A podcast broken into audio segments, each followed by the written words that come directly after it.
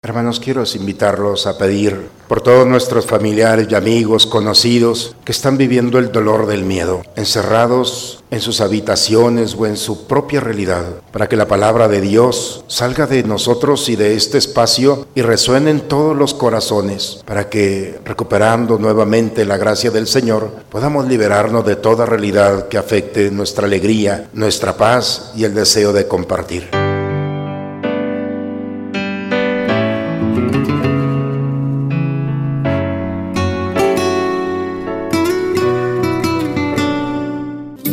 A la Santa Misa. En aquel tiempo Jesús dijo a sus apóstoles, no teman a los hombres, no hay nada oculto que no llegue a descubrirse, no hay nada secreto que no llegue a saberse. Lo que les digo de noche, repítanlo en pleno día, y lo que les digo al oído, pregónalo desde las azoteas. No tengan miedo los que matan el cuerpo, pero no pueden matar el alma.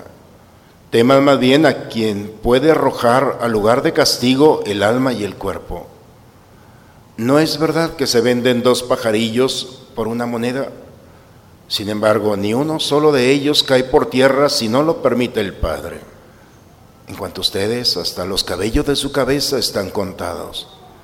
Por lo tanto, no tengan miedo, porque ustedes valen mucho más que todos los pájaros del mundo. A quien me reconozca delante de los hombres, yo también lo reconoceré ante mi Padre, que está en los cielos. Pero al que me niegue delante de los hombres, yo también lo negaré ante mi Padre, que está en los cielos. Palabra del Señor. De los profetas del Antiguo Testamento, hoy hemos escuchado al profeta Jeremías. Y quienes estudian los profetas se desconciertan con él porque es el único profeta que nos ha permitido entender y conocer lo que pasa dentro de un profeta. Ninguno de los profetas habla de sí mismo, este sí. Es el único profeta que ha estado expuesto a un análisis psicológico. Y los perfiles que le han puesto a este profeta nos arrojan su personalidad y las características de él. Prácticamente podemos descubrir qué es lo que lo motiva, sus tristezas y sus alegrías. Cuando nosotros leemos Jeremías, nos damos cuenta de lo que hay en el corazón de un hombre. Y bien, hoy nos habla de lo que experimenta al encontrar un escenario totalmente contrario. Escuchaba cómo aún mis propios amigos espiaban mis pasos. Escuchaba cómo se burlaban de mí. Estaban esperando a que yo tropezara. Todo va en contra. Y él mismo se pregunta, bueno, ¿por qué? ¿Qué me pasa? ¿O soy yo o son ellos? Y la experiencia es, soy un hombre bueno. Sí, pero es un hombre bueno hablando de Dios. No es nada contra Jeremías es lo que él habla. Porque un hombre bueno se transforma en una amenaza porque habla de Dios. Cuando alguien habla de Dios, no es nada personal, pero sus expresiones van a tocar realidades de este mundo que se va a aferrar a decir, no nos hables de Dios. No sé si les pasa lo mismo. Hablen de Dios en su casa, de los valores, este mundo se enorgullece de tantas cosas. Bueno, a esos escenarios entremos a hablar de Dios. A ver cómo sales. La realidad de Él no está muy diferente a la nuestra. Ah, ya vas a empezar. Yo era uno de ellos, ¿eh? Cuando mi mamá decía, nos subíamos al coche y mi mamá, a ver, vamos a rezar el rosario. Hoy. Y así, cada expresión de ¿Por qué no resistimos? ¿Qué pasa? ¿Por qué Dios se transforma en una amenaza? Pues no importa lo que sientan o lo que vivan o lo que me hagan, yo voy a seguir hablando de Dios. Porque Él está a mi lado y Él me sostiene en todo momento. Y por eso yo lo alabo y canto en al Señor, porque Él es mi Salvador. Lo que me haga no importa, sé con quién estoy. Pero la experiencia es que tiene miedo, como un ser humano, y vive el dolor y la tristeza de sentirse rechazado. El Evangelio, el día de hoy, dice que Jesús va con sus apóstoles tres veces, les dice, no tengan miedo. Tres. No teman a los hombres. No tengan miedo los que matan el cuerpo. No tengan miedo.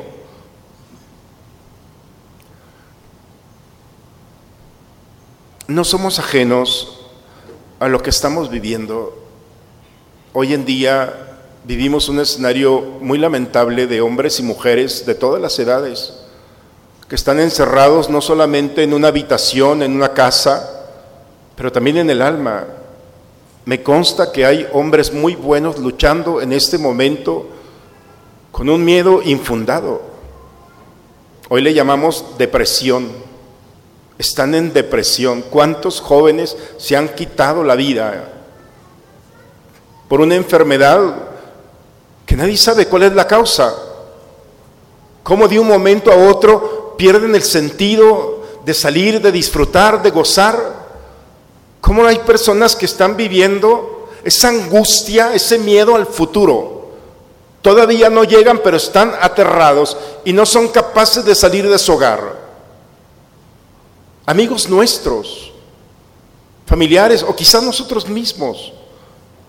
No solamente vivimos la angustia al futuro, el miedo al futuro, sino también la ansiedad, ese miedo al presente, que me encierra que me limita y que vive en mí un tormento. Todo esto cimentado en una fobia, es decir, una percepción de la realidad equivocada. Y Jesús nuevamente el día de hoy toca esta realidad. ¿Cuál es tu miedo? Y no solamente el miedo tuyo o mío, sino de aquellos que nosotros tocamos en nuestra historia. Hombres y mujeres que están luchando en este momento y no encuentran una razón para salir.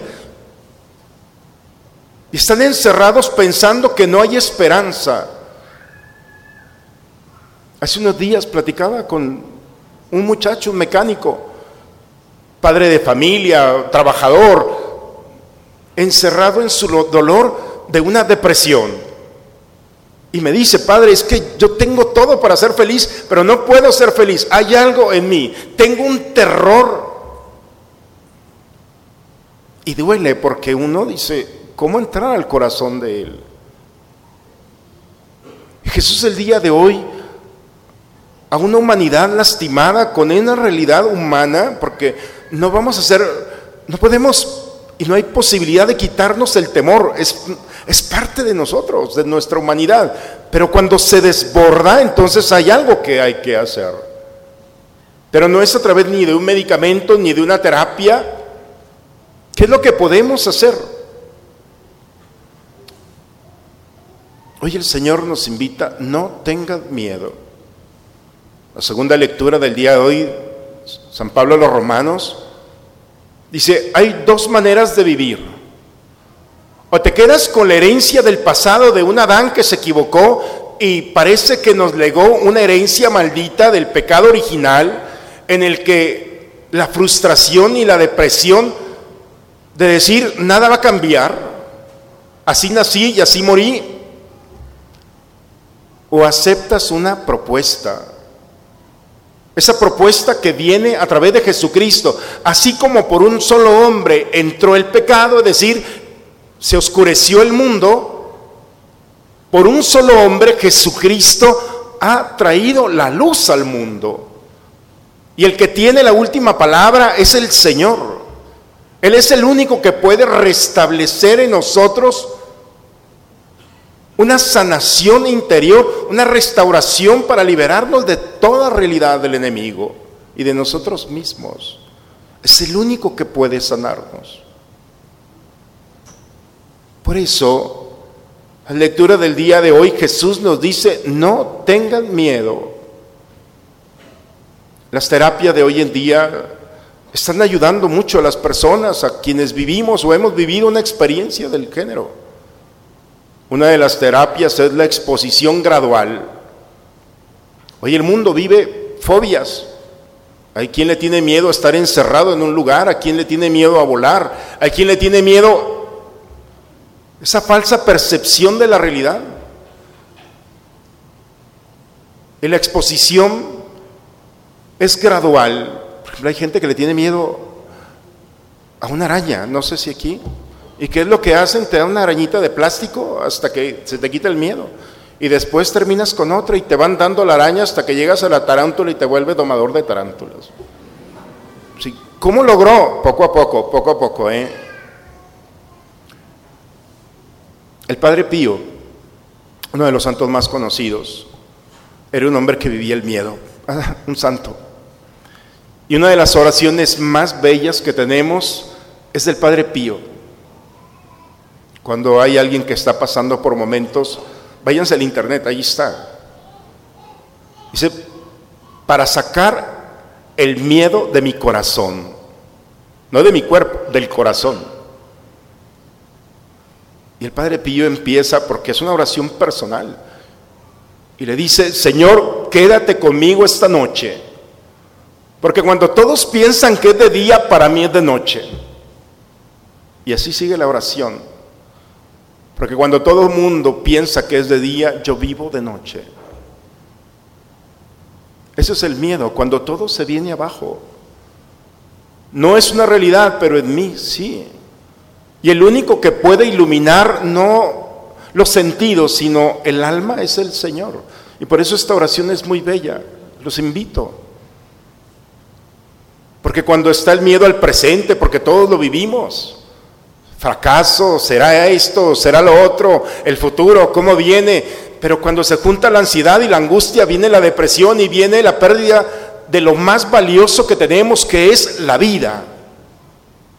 Y la vida no es respirar o movernos, porque eso hasta una piedra puede moverse. La vida es experimentar el privilegio de, de un don de Dios que tienes y no puedes arriesgarte a perder la oportunidad de vivir. Y de vivir es experimentar todo lo que el Señor te ofrece, todo escenario que el Señor te ofrece, bueno o, o quizá no. Pero la terapia de exposición es la que yo los invito en este domingo. Experimentar poco a poco el amor de Dios. Si Jesús nos ha dicho, no tengan miedo, es porque ya nos conoce y nos pensó de esta manera. Y pensó un mundo rodeado de tantas realidades y de dolor y de tristeza en la que nos sentimos a veces frustrados. Saltillo tiene el índice más alto de suicidio. ¿Qué podemos hacer? Señor, manifiéstate en el corazón, dale luz a quien, aquel que vive en la angustia, en el dolor, en la tristeza. Porque no podemos vivir con la mentalidad de Adán, esto ya no hay nada que hacer. No. Tenemos que aceptar a Jesucristo, que es el único que puede tocar toda realidad y cambiarla. Por eso, en uno de los pasajes, cuando Pedro va en la barca con los apóstoles, dice que a lo lejos vio a Jesús caminar por el mar de Galilea. Ese bendito mar que da testimonio de cómo Jesús venía caminando, Pedro se le queda viendo, si tú eres, dame la oportunidad de caminar hacia ti, ven.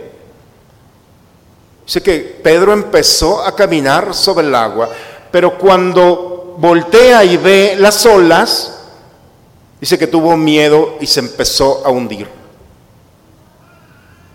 El problema no eran las olas, el problema es que dejó de ver a Jesús. En el momento en el que quitó su mirada de Jesús, las olas se convirtieron en una amenaza y no en un deleite para valorar y apreciarlos. ¿Dónde está nuestra mirada? ¿En las olas en el mundo o en Jesús? La respuesta es nuestra vida. Si volvemos nuestra mirada al Señor, el miedo no será solamente una experiencia humana, será un motor para enfrentar toda realidad. En la mitología, y termino con esto, en la mitología griega, el miedo es hijo de dos dioses, Aries, que es el dios de la guerra, y Afrodita, que es la diosa del amor.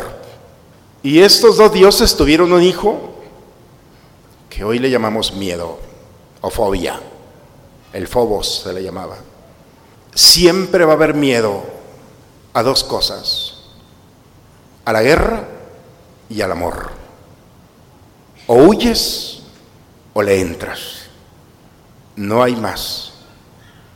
Hoy el Señor nos invita a descubrir que la vida es una guerra. No le tengas miedo.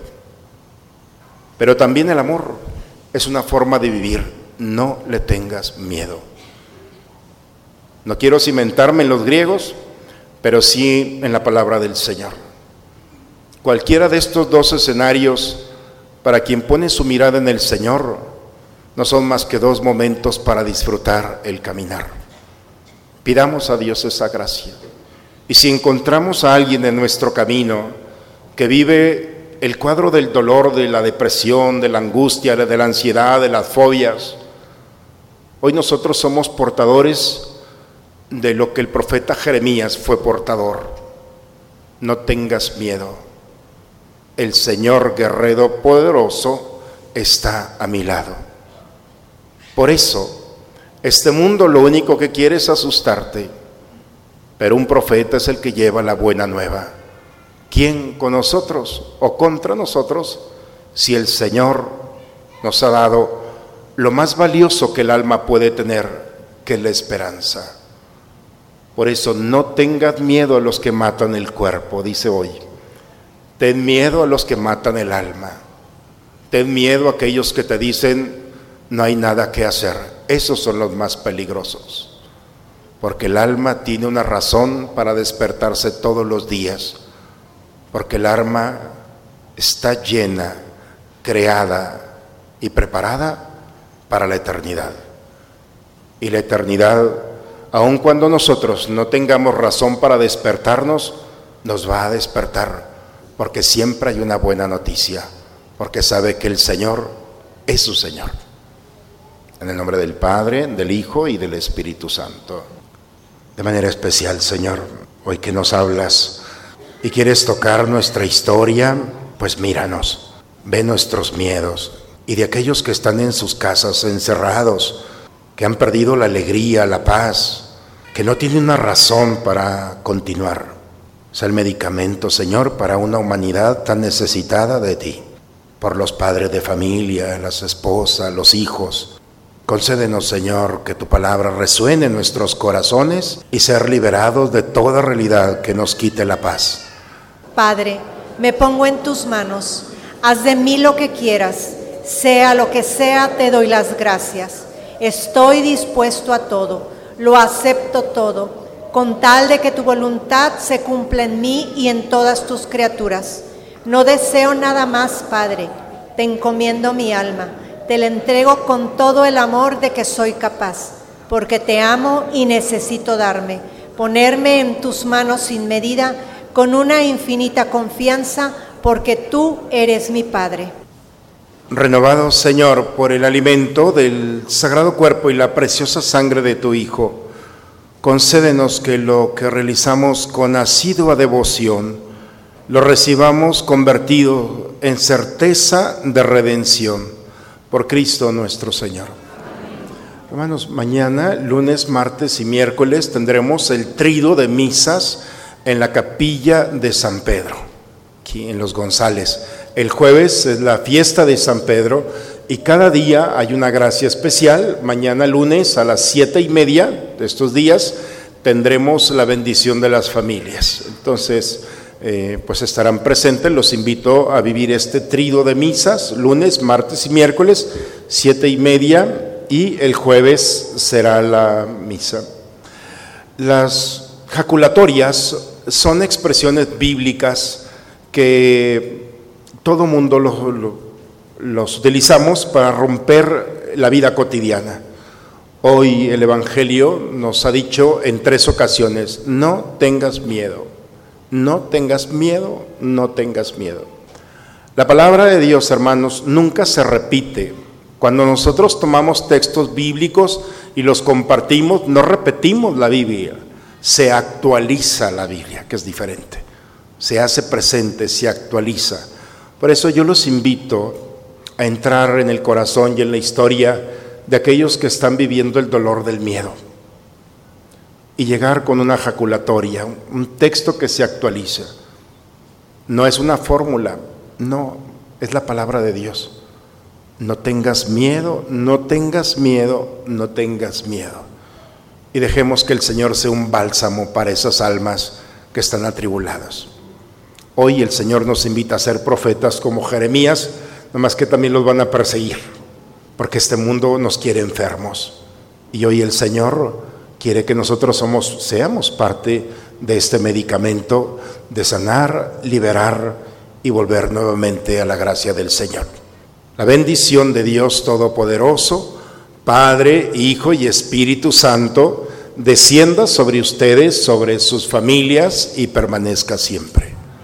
Vayamos hermanos en paz a vivir lo que aquí hemos celebrado. Muy bonita semana para todos,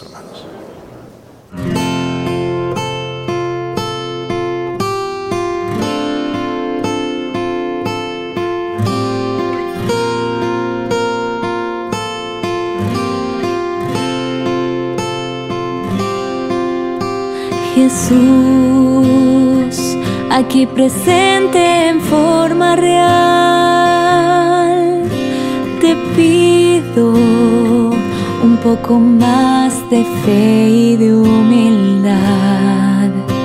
Quisiera poder ser digno de compartir contigo el milagro más grande de amor. Milagro de amor tan infinito en que tú, mi Dios, te has hecho tan pequeño y tan humilde para entrar en mi milagro de amor tan infinito, en que tú, mi Dios, te olvidas de tu gloria y de tu majestad por mí. y hoy vengo lleno de alegría a recibirte en esta Eucaristía. Te doy gracias por llamarme a esta cena,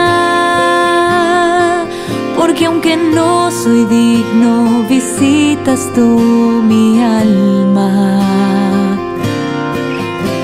milagro de amor tan infinito en que tú, mi Dios, te has hecho tan pequeño y tan